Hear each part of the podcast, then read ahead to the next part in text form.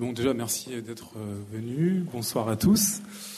donc, je vais vous parler du pèlerinage de Mansa Moussa en 1324.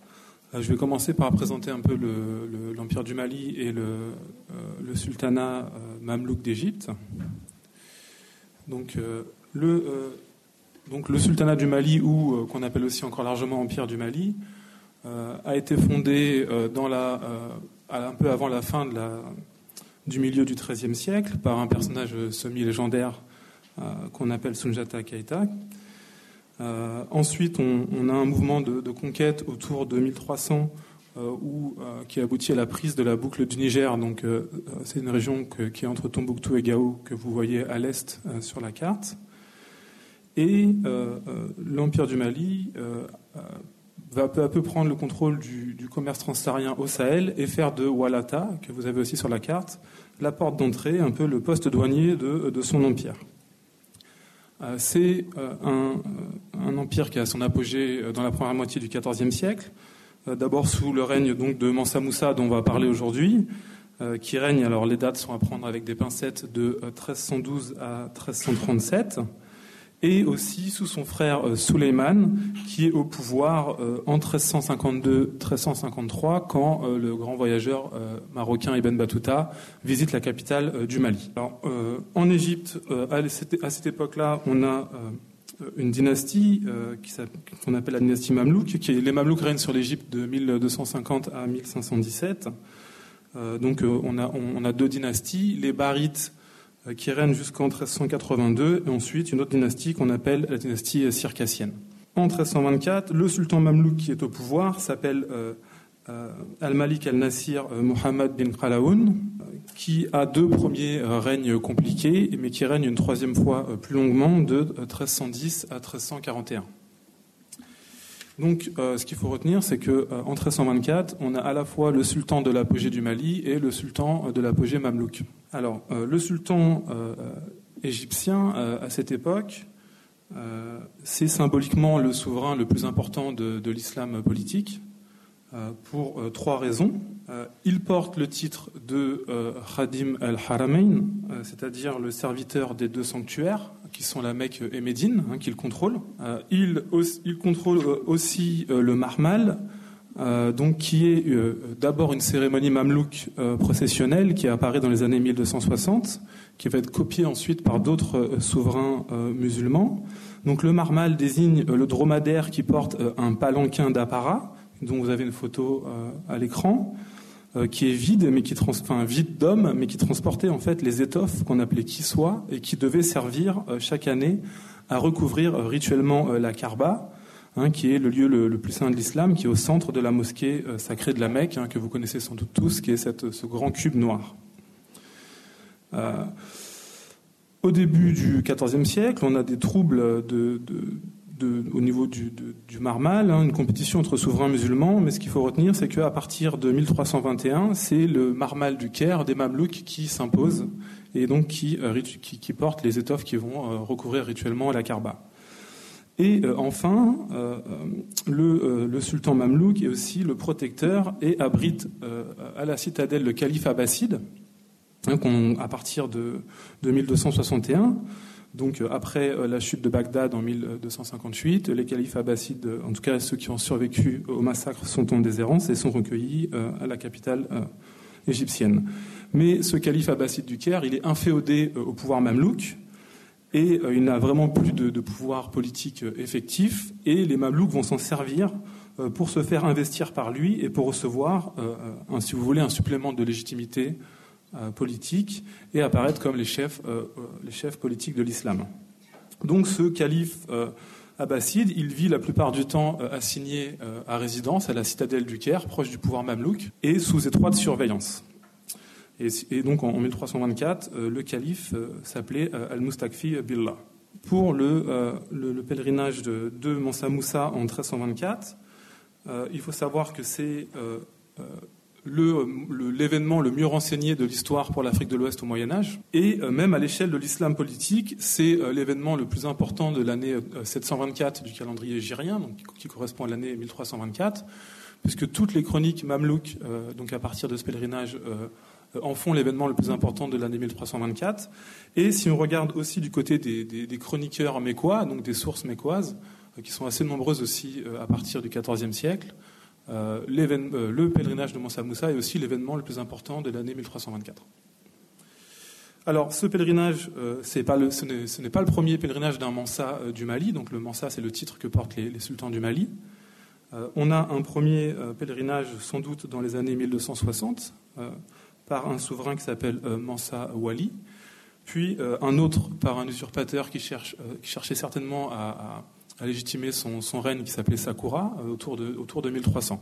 Donc, ce pèlerinage s'inscrivait aussi dans, la tradition de, pèlerinage de, cette dynastie. Alors, ce qu'il faut euh, euh, retenir aussi, c'est que euh, pour faire l'histoire de l'Afrique de l'Ouest au Moyen Âge, de l'Afrique de l'Ouest subsaharienne au Moyen Âge, il faut chercher des sources à l'extérieur de la région, puisque les manuscrits ouest-africains, vous connaissez sans doute peut-être tous les, manuscrits de Tombouctou qui sont assez célèbres, ne sont vraiment rédigés qu'à partir du XVIIe siècle. Hein, on n'a pas de sources, on n'a pas de manuscrits avant cette époque-là.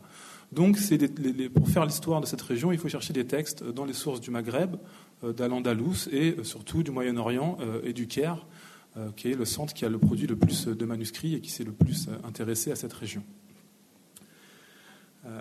Alors, je vous ai dit que le, pèlerinage de Moussa Moussa était l'événement le plus, le plus renseigné, le plus connu du Moyen Âge africain. Mais ça ne veut pas dire forcément que la trame euh, euh, en était plus claire et on a, euh, on a plusieurs récits concurrents qui parfois ont, circulé sur un même événement, donc je vais, je vais, y revenir. Alors, juste un commentaire d'une image très célèbre que vous connaissez, connaissez sans doute tous, puisque c'est la seule hein, vraiment image d'époque qu'on est, qui est tentée de représenter Mansa Moussa. Donc c'est l'Atlas catalan d'Abraham Cresque, donc, qui date de 1375. Euh, qui s'appuyait sur un portulan plus ancien euh, d'Angelino Dulcert de 1339. Euh, et donc, c'est une des conséquences du pèlerinage dont je vais vous parler maintenant, de Mansa Moussa, puisque le Mansa du Mali est connu après 1324 dans tout le bassin méditerranéen comme le roi de l'or. Et là, on voit qu'il est représenté une pépite d'or à la main, il a un sceptre, d'or et une couronne d'or. Donc, sur d'abord le séjour au Caire. Alors, la caravane du Mali, elle arrive au Caire en juillet 1324. Euh, le grand pèlerinage, le Hajj, euh, il a lieu tous les ans du 8 au 13 euh, du dernier mois du calendrier égyrien, qui s'appelle Zul Hijjah. Littéralement, c'est celui qui possède le pèlerinage dans son mois, hein, c'est ce que ça veut dire. Et ça correspondait cette année-là à la semaine du 4 au 9 décembre. Le voyage au Caire, du Caire à la Mecque, lui, durait environ 40 jours.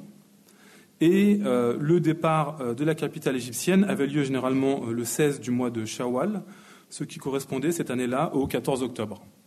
Donc, ce qu'il faut retenir, c'est que le séjour à la capitale de la caravane du Mali a duré environ trois mois. Donc la caravane, arrive d'abord par les pyramides de Gizeh, où elle séjourne trois jours, avant d'être installée dans la nécropole de la Carafa, qui se trouvait en contrebas de la citadelle où résidait le sultan Mamlouk, et euh, immédiatement, euh, des, très hauts, euh, des très hauts officiels mamelouks ont pris en charge Mansa Moussa et sa suite. Et rapidement, un des premiers enjeux qui s'est détaché, c'était la rencontre entre les deux sultans.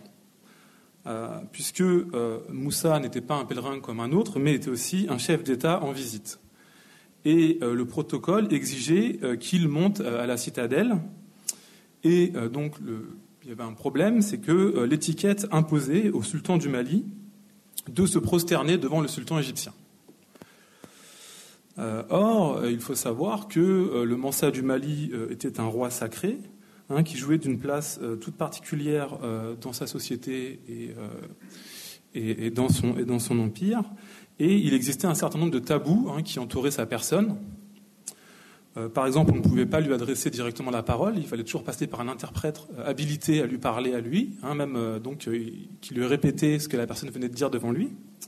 Même si les sources nous disent qu'il parlait un arabe excellent et qu'il comprenait tout ce qu'on lui disait, il faisait répéter systématiquement, souvent dans sa langue, ce qu'on venait de lui dire. un, autre, tabou, c'est que personne n'avait le droit de le voir manger. Hein, son, personne ne, devait jamais le, voir manger. Et quelque chose aussi qui a beaucoup impressionné à la fois les sources du Caire, mais aussi les sources du Maghreb, c'est que pour le saluer, pour lui rendre hommage, ces sujets devaient enlever leur couvre-chef et s'asperger la tête de poussière ou, de terre.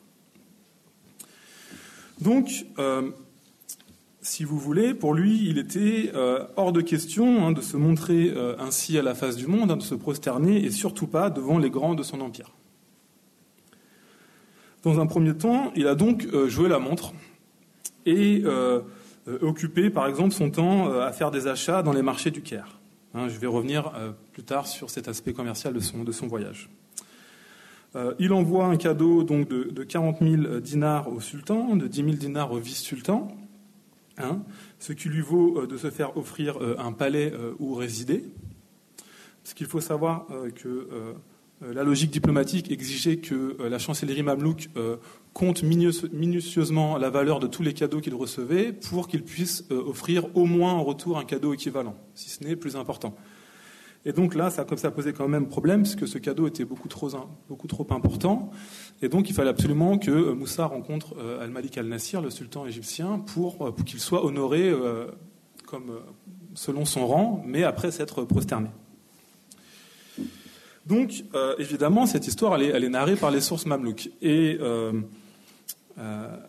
les autorités mamelouks nous disent que les, les sources mamelouks nous disent que les autorités étaient, égyptiennes ont été insistantes, mais toujours polies, et que finalement, face à tant de courtoisie, Mansa Moussa a fini par euh, accepter de monter à la citadelle.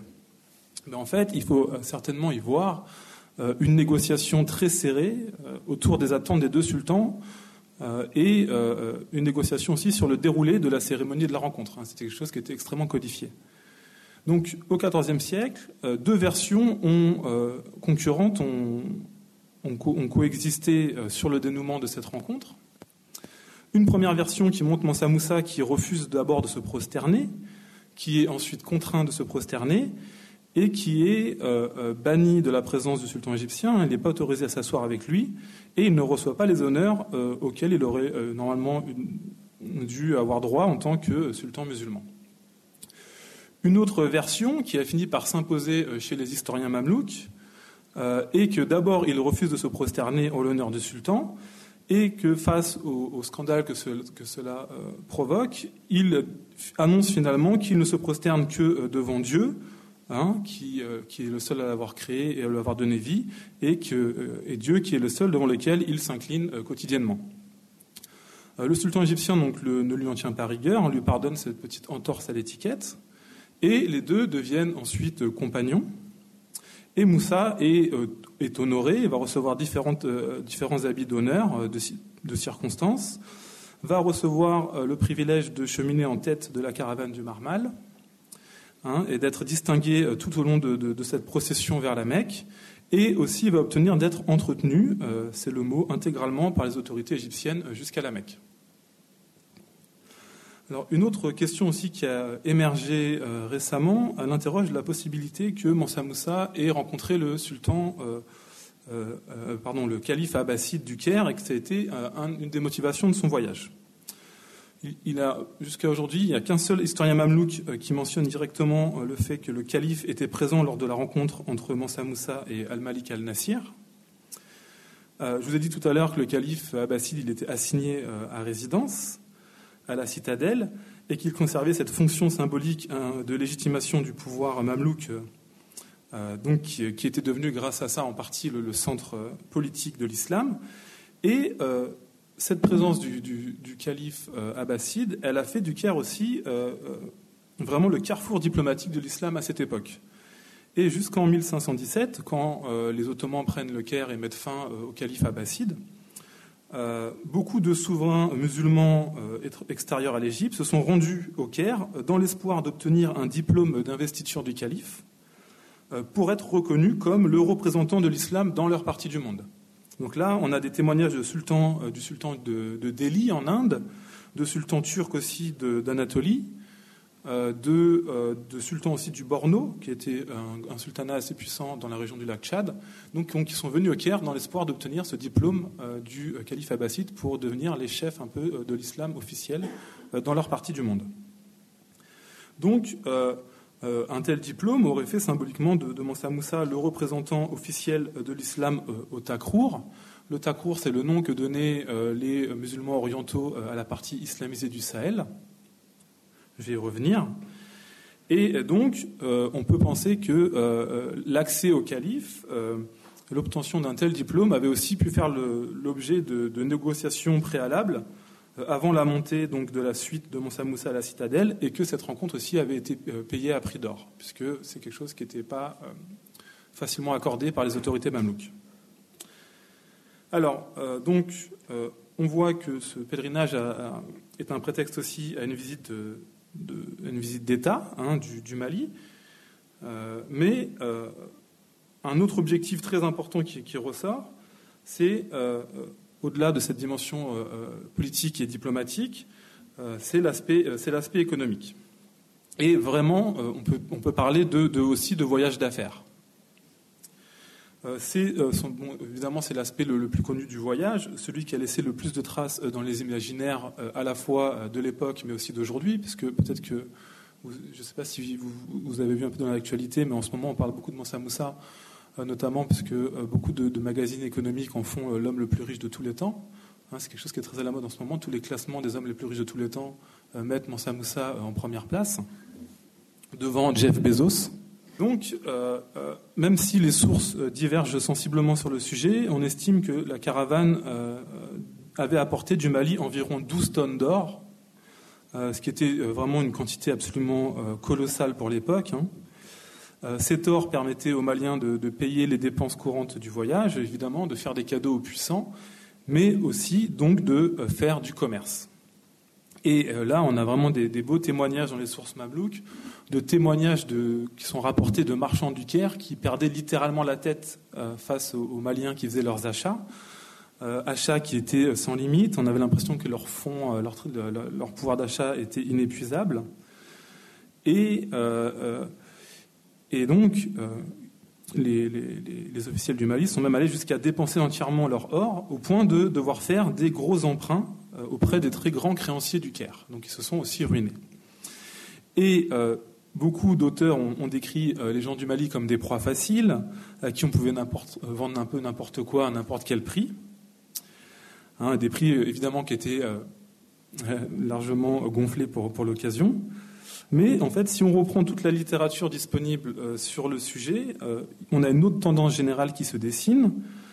Euh, d'abord, il est clair qu'il s'agit d'une démonstration de force du Mali, hein, qui envoyait grosso modo le message au bassin méditerranéen que si, si en, ce, début du XIVe siècle, le bassin méditerranéen se portait bien, c'était en partie grâce à l'or du Mali. Là, on est à peu près à moins de 25 ans avant la grande peste noire. Et ensuite, euh, il s'agit euh, véritablement d'une stratégie commerciale, puisque euh, ensuite les grands marchands égyptiens qui avaient prêté de l'argent aux gens du Mali étaient invités à aller chercher leurs dettes au Mali. Et évidemment, à l'époque, on ne faisait pas le voyage à vide, et donc le but, c'était de faire venir les caravanes égyptiennes au Mali. Et euh, évidemment, euh, le, Caire est un endroit où arrivaient les produits d'Orient et même d'Extrême-Orient. Donc l'idée, c'était de faire arriver de, nouveaux produits euh, directement à la capitale du Mali. Et on peut dire que là aussi, cette, cette, cette, entreprise économique a été une réussite, puisque après, ce pèlerinage, de nombreuses sources nous disent que les caravanes égyptiennes fréquentaient assidûment l'Empire du Mali. Et quand euh, Ibn Battuta, encore lui, euh, le seul voyageur qui soit allé euh, à la capitale du Mali en 1352-1353 et qui nous ait bah, laissé un témoignage de ce passage, signale la présence d'une communauté d'Égyptiens qui sont installés aussi à la capitale. Alors, il existait de nombreuses légendes sur l'or de l'Afrique subsaharienne que, le monde musulman appelait le Bilad al-Soudan aussi, c'est-à-dire le, pays des Noirs et notamment un mythe sur l'or euh, organique. Donc, si vous voulez, ce mythe de l'or organique, c'était l'idée que euh, l'or poussait au sud du Sahara comme les plantes ou comme les carottes, selon le cycle de la nature. Et euh, donc, ça a renvoyé l'idée que cet or était inépuisable. Et il est amusant de voir que quand Mansa Moussa a été interrogé à la citadelle sur la question, il a dit Oui, oui, c'est vrai, chez moi, l'or pousse comme des carottes. Et donc ça nous permet de voir que ces légendes aussi, elles pouvaient être entretenues, voire être aussi des coproductions des acteurs subsahariens, avec évidemment une volonté de faire la promotion de leur richesse, mais aussi véhiculer cette idée que les marchands ne feraient jamais le voyage pour rien et qu'il y aurait toujours cette promesse de s'enrichir en venant, en venant au Mali. Et euh, évidemment, c'était une façon aussi de dire que vous pouvez nous prêter de l'argent, on a des garanties financières solides puisqu'on a de l'or qui pousse comme les plantes, donc euh, vous serez remboursé, vous inquiétez pas. Alors maintenant, euh, revenons un peu au pèlerinage. Donc, après trois mois de séjour au Caire bien rempli, il était temps de quand même de prendre le chemin de la Mecque, hein, qui était quand même l'objectif, c'était quand même le pèlerinage.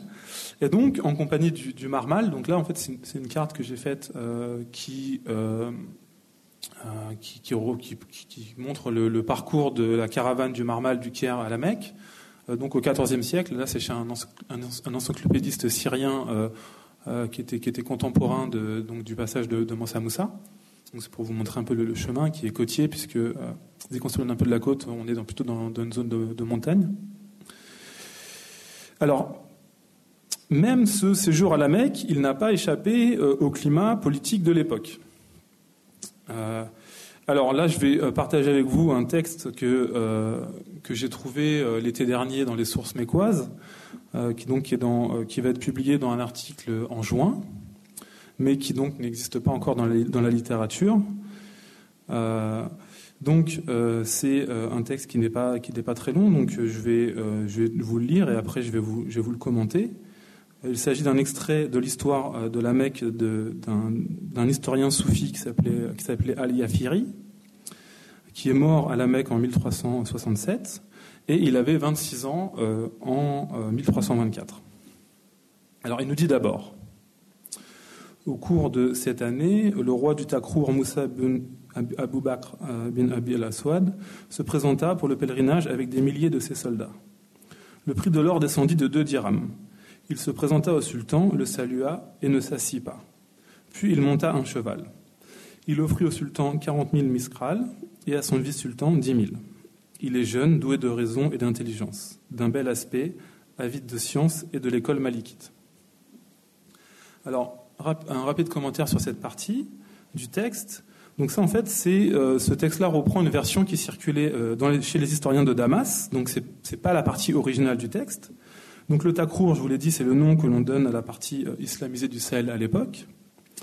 Le miskral, c'est l'unité de poids de l'or qui correspond de façon variable entre 4,25 et 4,63 grammes d'or. Et en général, on essayait de, faire correspondre le dinar euh, au miskral, mais c'était évidemment pas une science exacte, et ça dépendait beaucoup des, conjonctures économiques.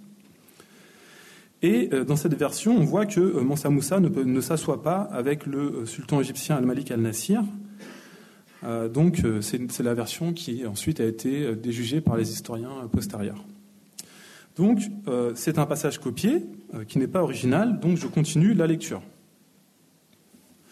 J'ajoute, concernant son esprit de bon sens et de sagesse, que je l'ai vu alors qu'il se trouvait à la fenêtre grillagée, s'élevant au-dessus de la carba du bâtiment du Ribat al-Rouzi.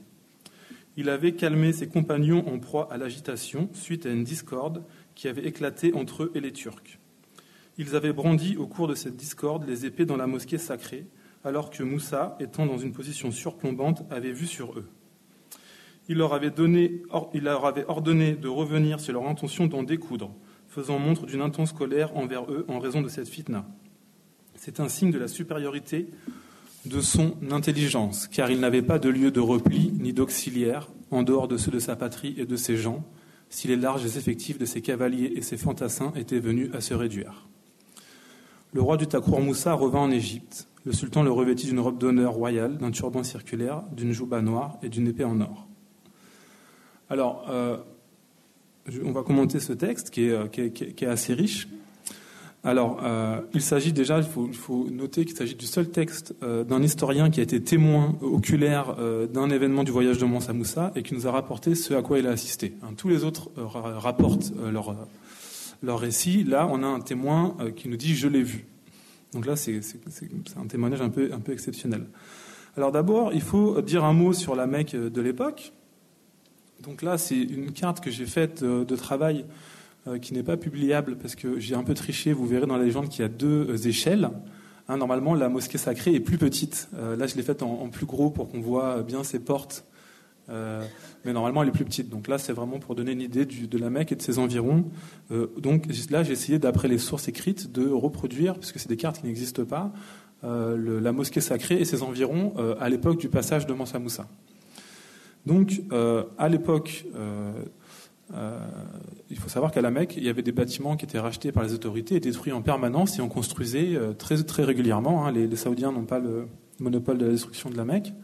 Et donc, à l'époque du Moyen Âge, la, mosquée sacrée était entourée de ribats, donc qui sont des, des couvents soufis qui servaient aussi d'auberges pour les pauvres et les voyageurs, et de madrasas, donc des centres d'études. Donc tous ces ribats, ces madrasas n'existent plus aujourd'hui. Hein. Ils, ont tous, ils disparu. Donc c'est une, c'est une reproduction estimative euh, que j'ai essayé de faire d'après les sources et les détails qui étaient donnés sur le remplacement. Mais bon, ce qui est intéressant et ce qu'il faut retenir, c'est que donc, euh, bon, alors vous regarderez euh, donc à, l'ouest, enfin à la porte la plus à gauche de, la mosquée sacrée, il y a R16. Donc c'est le ribat al-Rouzi, près de la porte numéro 13, hein, la porte la porte Ibrahim. Donc c'est là que se, passe l'action. Donc euh, on peut peut-être penser que c'est que c'est là que, c'est l'auberge qui avait choisi Mansa Moussa, euh, donc qui, avait, qui, avait vu sur euh, qui avait vu sur l'enceinte de la mosquée sacrée, puisque l'enceinte est déclive. Donc l'auberge surplombait la, la mosquée sacrée et donc avait vu sur l'intérieur. Donc le mot qu'il faut expliquer dans ce texte, c'est le mot de fitna. C'est un mot polysémique qu'on peut traduire par querelle, discorde voire lutte intestine ou guerre civile. C'est un terme qui est euh, généralement utilisé quand les deux forces en présence sont euh, des musulmans. Hein. c'est quand il y a deux forces musulmanes qui, s'affrontent. Alors, ce qu'il faut savoir, hein, c'est que dans le cadre du Hajj, donc du grand pèlerinage à la Mecque, euh, il y avait au Moyen Âge régulièrement des fitnas qui prenaient place dans l'enceinte sacrée de la mosquée. Donc vraiment dans le, dans le haram, hein, l'enceinte de la mosquée sacrée. Le sang était fréquemment versé euh, dans la mosquée sacrée et il n'était pas rare aussi qu'il y ait des, aussi des charges de cavalerie. Euh, donc, euh, pour ceux que ça intéresse, il y, a un, très bel article d'Éric Vallée sur le sujet. Alors, les motifs variaient, mais étaient souvent liés à des luttes d'influence politique pour le contrôle de la Mecque ou aussi liés à l'économie du pèlerinage, hein, qui, rapportait beaucoup d'argent. Et il arrivait aussi que des personnages importants essaient d'accomplir les, rituels en premier hein, au détriment des autres et qu'il y ait des bousculades aussi un peu d'ego. Donc, en tout cas, ce qu'il faut retenir, si on en croit les textes, et ce qu'il faut avoir à l'esprit, euh, qu'on a du mal à imaginer, c'est que les hommes de l'époque, quand ils faisaient le pèlerinage, ils le faisaient avec l'épée à la ceinture. Donc, euh, l'incident a eu vraisemblablement tout de la catastrophe avortée, puisqu'en général, quand le combat s'engageait dans la mosquée sacrée, euh, il était généralement assez sanglant. D'où peut-être l'éloge de Dalia Ferry envers Mansa Moussa, qui s'était distingué pour avoir su contrôler impeccablement les milliers de soldats qui l'accompagnaient partout. Alors pour vous donner une idée euh, de ce que ça pouvait donner euh, quand la situation dérapait, euh, je vais vous lire un court extrait qu'on trouve dans une histoire de la Mecque d'un historien compilateur mécois de la fin du XIXe siècle, qui s'appelle Ibn Zini Darlan. Et il nous dit, en 1384, une fitna éclata entre un pèlerin, un pèlerin du Takrour, les gens du Maghreb et les pèlerins d'Irak et du Yémen au moment du Hajj. Près d'un millier d'hommes furent tués, pendant que la prière adressée à Dieu par le shérif Rajlan sur la chaire de prêche continuait. Donc là, vous voyez, c'est vraiment des, textes qui sont assez étonnants, qui sont, très, euh, qui sont presque cinématographiques. Hein. On imagine l'autorité spirituelle de la Mecque qui fait sa prière sur, sa chair et qui euh, a en contrebas les gens qui s'étripent à l'épée. Donc c'est vraiment des choses, euh, des choses étonnantes qu'on lit dans les sources comme ça des fois. Alors, si le, pèlerinage se déroula idéalement jusqu'ici, hein, on voit que tout s'est bien passé au Caire, euh, le, combat a été avorté dans la, mosquée. On a quand même euh, le voyage retour de la Mecque euh, vers le Caire, qui a été, semble-t-il, le seul accro du voyage de Mansa Moussa. Alors les Maliens avaient décidé de rester un peu en arrière pour profiter des marchés de la Mecque et n'étaient pas rentrés avec la caravane, avec la caravane officielle du Marmal. Alors il semblerait qu'ils se soient égarés et qu'ils aient dû affronter à la fois les affres de l'hiver et, et aussi le harcèlement de, certaines tribus bédouines. Donc euh, je vais euh, vous lire là un texte que j'ai présenté euh, pour la première fois dans, ma, thèse. donc c'est le, plus vieux texte connu sur cet événement. qui a été écrit par l'historien Damasen al-Jazari, hein, dans sa chronique qui s'appelle Hawadis al-Zaman, donc les, événements du temps. Donc il nous dit, donc là c'est entre 1325 au retour. Au cours de cette année, Moussa, souverain du Takrour, et ceux qui étaient avec lui arrivèrent du noble Edjaz. Ils s'étaient attardés à la Mecque près de trois mois après le départ des pèlerins. De grands malheurs et des peines immenses les avaient affligés en raison de la pénurie de vivres. Leur capacité à se déplacer s'était affaiblie, leurs bêtes de somme avaient péri et les Arabes nomades avaient pillé la plupart de leurs richesses. Ainsi, ils étaient arrivés à Suez dans un état déplorable. Ils virent de loin un poisson gigantesque, Samakar Azima, et se dirigèrent vers lui. Ils le trouvèrent long de 83 pieds, large de 35 pieds et haut de 5 coudées et demi. Ils en mangèrent, s'en repurent et s'enduisirent de sa graisse. Ils apportèrent au Caire une de ces parties, longue de sept coudées, offrant un spectacle plaisant qui attira les foules. Alors je, je laisse à votre interprétation ce texte qui est un peu teinté de, merveilleux euh, dans la deuxième partie. Il faut préciser que les historiens mamelouks euh, postérieurs à Al-Jazari, qui ont pris connaissance de ce texte et qui l'ont repris, l'ont réécrit pour le rendre plus crédible, euh, notamment sur cette euh, apparition miraculeuse d'une baleine euh, qui aurait été mangée par la caravane et qui aurait sauvé la, caravane.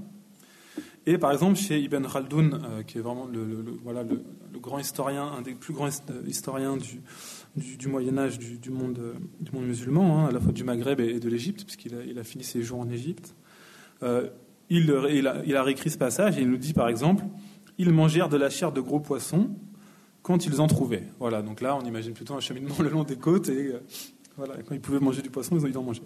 Donc, une, réécriture.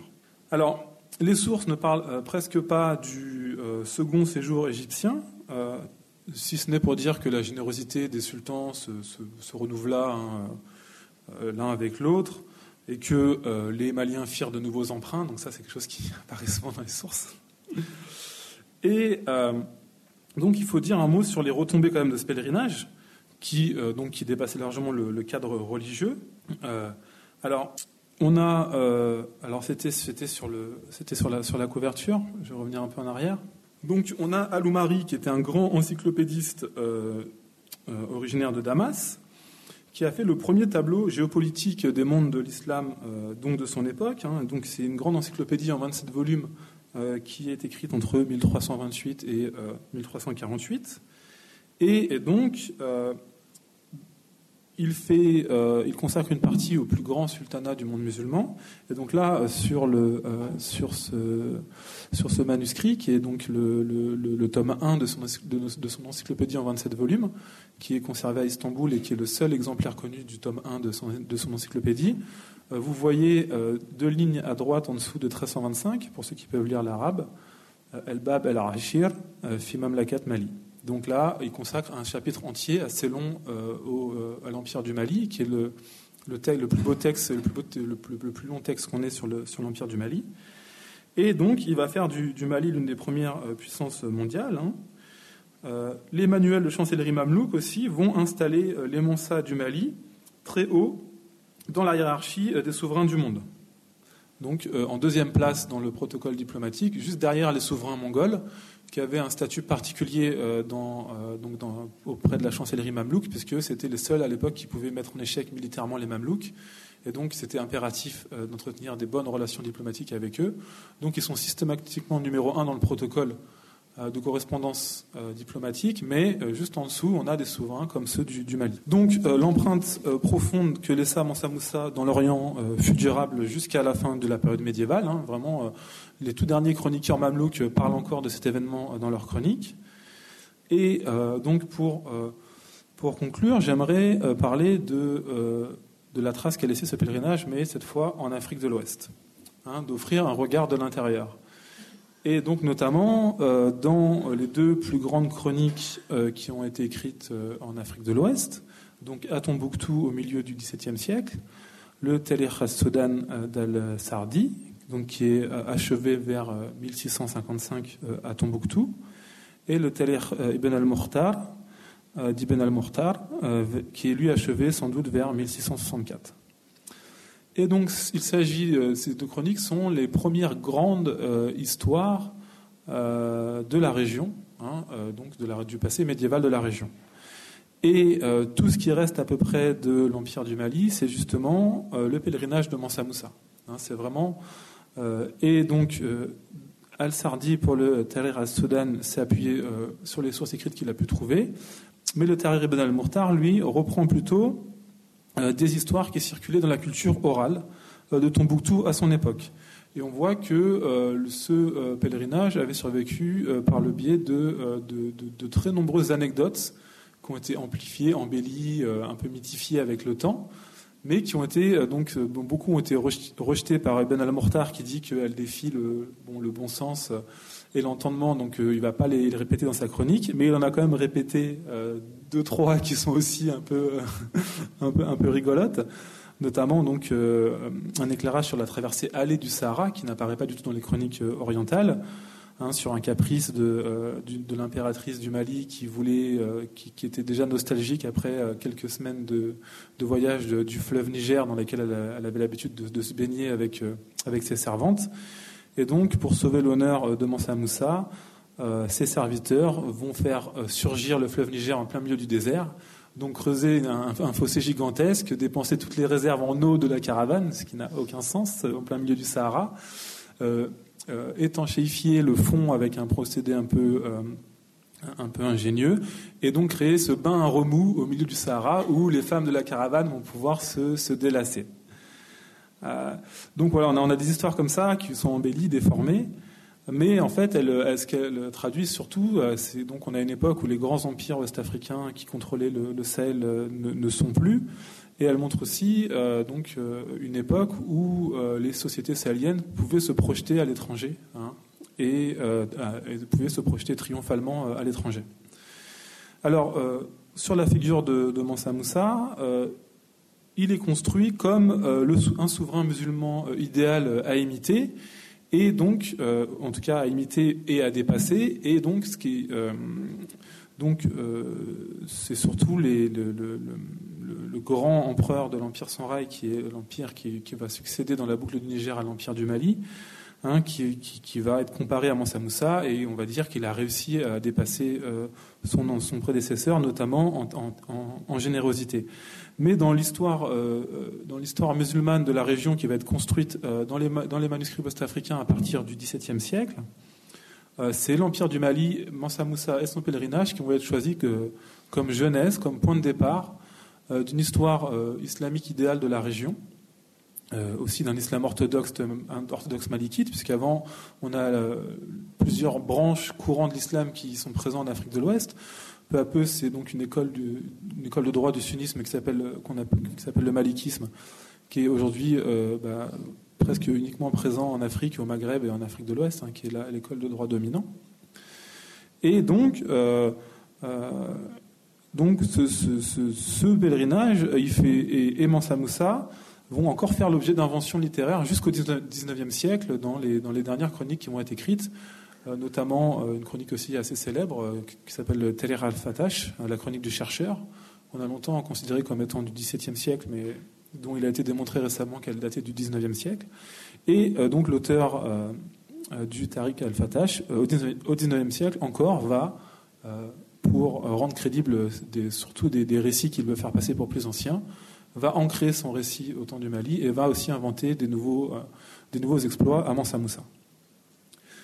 Donc voilà ce qu'on peut dire sur le pèlerinage de Mansa Moussa. Je vous remercie.